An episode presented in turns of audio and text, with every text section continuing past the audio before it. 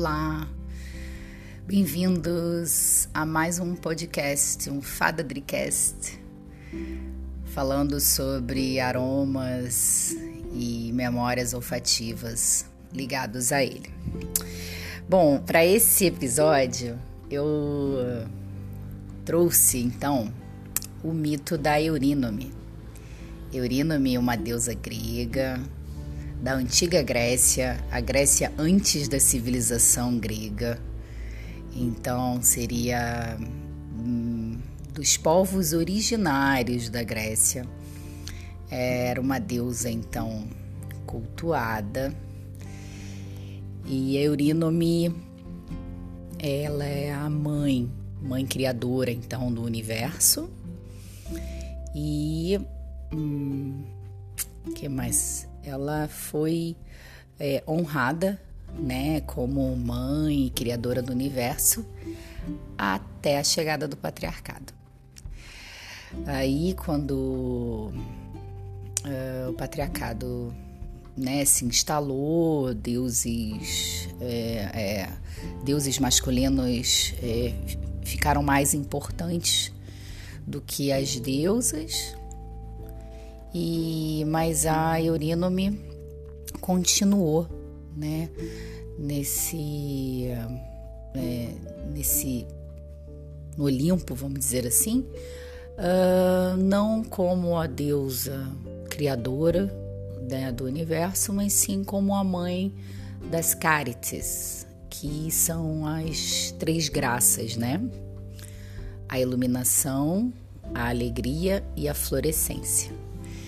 Então, Eurínome, é, mesmo na cultura é, patriarcal, né, ela traz essa graça, essa beleza, essa dança, né? É, é, essas três graças, elas foram muito representadas na, nas, na arte, né? Nas artes plásticas.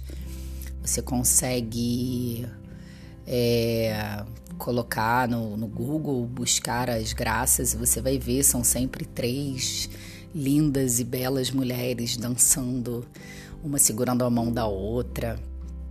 É muito lindo, né? A ver as obras e, e sabendo da história que está por trás, é, a gente, é, eu fico feliz, né? No sentido que ela perdeu então o posto de mãe do universo, mas continua ali como mãe das três graças, das três forças mais importantes para a gente é, ser, ser, sermos pessoas íntegras, que é a iluminação, né? que é a, a alegria, e a florescência, que é esse poder de brotar, né? Ah, bom, então eu vou dei essa introdução, falei um pouco sobre o mito já alterado, mas eu queria mesmo era falar então da, do mito originário, tá? É, a Eurínome era celebrada então pelos Pelágios, que, que é, eram povo, o povo original da Grécia, e o seu nome queria dizer algo como aquela que governa de longe. O culto dela se espalhou por todo o Mediterrâneo e serviu então de base para a maioria das religiões daquela área. Eurínome ela está associada ao mar e alguns dos atributos é, alguns dos títulos atribuídos a ela são de grande deusa, mãe primordial, a criadora do universo, a governante, deusa do universo, deusa de tudo e aquela que se move na eternidade. Então, Eurínome, ela é considerada a mãe de todos os prazeres, né?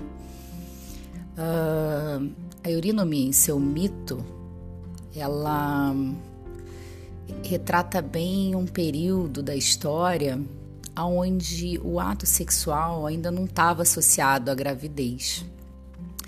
Então, as culturas humanas ainda não tinham conhecimento sobre o papel reprodutor do homem. Isso quer dizer que as mulheres acreditavam que geravam seus bebês por si próprias, por algum ato que elas tenham feito. Por exemplo, serem picadas por algum inseto ou terem ficado no orvalho da manhã ou terem dançado com o vento, né? Terem tomado um vento. Então tudo isso era associado então à, à criação da vida. Então é, essa, essa, esse poder então de autogerar uma vida é, é algo que se foi esquecido e que o mito do Eurínome então traz com essa força, mostrando que essa parte feminina, né, que todos nós temos, ela é sim criadora da vida e é uma força, uma força interna muito forte, porque mesmo quem não pode gerar bebês, muitas mulheres ou homem, homens né, não podem gerar bebês, mas podem sim gerar, gestar e gerar ideias, projetos, né, ideais. Então tudo isso tem a ver com essa força feminina, né, de criação. É, e então vou contar um, um pouquinho, né, de, de como se deu esse esse é, como que nasceu, né? A Eurínome, ela nasceu então do caos e o primeiro trabalho dela foi separar a água do céu. Então, quando ela conseguiu isso, ela começou a dançar através da água. E era uma dança bonita e sensual da criação. Enquanto ela dançava, e dançava cada vez mais rápido, um vento começou a crescer atrás dela, por conta dessa dança. Então o Eurínome pegou esse vento entre as mãos e o esfregou em uma cobra. A cobra, então, chamada Ófion, viu a deusa dançar e se encheu de luxúria. Nesse momento, ele então enrolou-se né, ao redor da deusa e ela deu a luz ao ovo universal. A, o Ófion, então, foi até esse ovo, se envolveu em volta dele sete vezes e quando esse ovo se abriu, a terra então foi povoada de animais e plantas. Nesse ponto então da história, a Eurínome subiu ao Monte Olimpo e começou a ver os seus filhos tomarem forma. E quando é, ela ascendeu né, ao Monte Olimpo, a serpente, então, Ófion, a, a seguiu como seu consorte, né? É, mas teve algum momento que o Ófion começou a se gabar, né, dele ter sido o único responsável da criação do mundo. E aí, nesse momento, Eurínome o expulsou do céu. É, bom, falar então da perfuma mística que vem então associada aí a essa história desse mito e que é, eu fiz então selecionando e intuindo o que poderia então ser a representação em cheiro dessa deusa. Então, é, os aromas escolhidos, né, e, e plantas escolhidas para representar esse mito foi a canela, né, canela que é uma madeira, mas é uma, uma madeira né, que tem aquela estrutura, mas ela é uma especiaria, ela é super fogo. Então a canela ela vem com essa força do, do caos, né, que é da onde Eurínome nasceu. E aí, uh, Logo depois, a, a então separa a água do céu. Essa coisa de separar a água do céu, aí então como nota de coração, né, do, do perfume, vem a lavanda. A lavanda que tem esse cheiro de mar, um cheiro de ar também, né? É um cheiro marítimo. E para uh, ah, completar esse movimento da nota de coração, vem a ilang ilang, que é uma planta conhecida como planta bailarina, que trabalha muito o chakra sexual.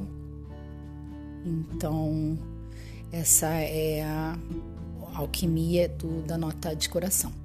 E para para nota alta, para a nota da representação, assim, a primeira nota que sai do, do, do vaso, né, do, do, frasco de perfume, eu escolhi o abeto, que é uma conífera, e o abeto ele é uma daquelas árvores, uh, do, uma das primeiras árvores que habitou esse planeta, né?